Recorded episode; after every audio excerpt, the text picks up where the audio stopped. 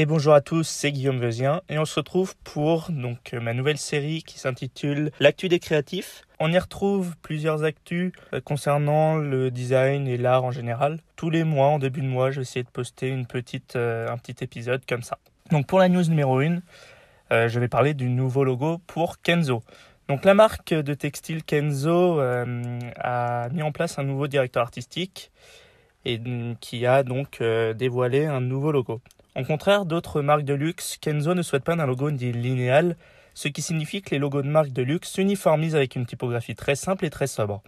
Pour revenir à Kenzo, adieu les trois lignes marquées comme auparavant, le logo opte pour une construction déstructurée et où chaque observateur peut créer sa propre construction. Pour la deuxième news, je vais vous parler des journées portes ouvertes des écoles d'art et de design. Je vous propose une petite liste des journées portes ouvertes des écoles d'art en ce début d'année 2020. N'hésitez pas à aller à ces portes ouvertes afin de découvrir les différentes formations proposées par ces écoles d'art et de design. Tout cela se trouve sur mon site internet, le lien sera en description, et on passe tout de suite à la troisième news. Pour la news numéro 3, je vais parler du nouveau logo pour les catacombes de Paris. Ce logo évoque le double parcours de la visite des catacombes, la géologie et l'ossuaire. On peut remarquer un crâne dans la défense de la lettre C. À savoir que pour ce logo, l'atelier Moto, en charge de la nouvelle identité visuelle, a fait appel au typographe Thomas Bouville afin de créer une typographie personnalisée. Celle-ci s'articule autour du passage entre la vie et la mort, en jouant sur l'empattement en fonction de la graisse de la typographie, ce qui est un bel hommage à l'ossuaire. Pour la news numéro 4, je vais vous parler de la nuit du générique de retour en mars 2020. Depuis plusieurs années, la nuit du générique met en avant les génériques et les créatifs en charge de leur production lors d'une soirée pleine de projections. La musique sera le thème de cette année et les réalisateurs de Sherlock, Doctor Who et OSS 117 seront les invités de cette année et viendront présenter leurs travaux. Alors pour ne pas louper cet événement, rendez-vous le 19 mars 2020 de 20h à minuit au Forum des images à Paris.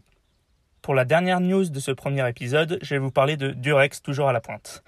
Si le préservatif existe depuis des millénaires, c'est Durex qui fondé en 1990 l'a totalement popularisé. L'ancien logo, plein de volume, jouait sur la texture et la profondeur, mais commençait à être un peu too much et à vieillir. Le nouveau logo, quant à lui, flotte sur la tendance du flat design en supprimant toute texture et toute ombre du logo. Avec ce logo vient s'accompagner une nouvelle typographie créée spécialement pour Durex par Colophon, avec une forme toujours arrondie et qui vient affirmer un esprit libre et épanoui. Voilà, c'était les 5 euh, news euh, du coup du mois de mars. Euh, j'espère que ça vous aura plu. N'hésitez pas à donner votre avis d'ailleurs sur les nouvelles identités que je vous ai proposées que ce soit en commentaire ou en répondant à mes stories Insta. On se retrouve donc euh, début avril pour le deuxième épisode. Euh, n'hésitez pas également à me dire ce que vous en pensez de, de l'actu des créatifs. C'est, un petit projet voilà, que, que j'avais envie de vous présenter. Tchuss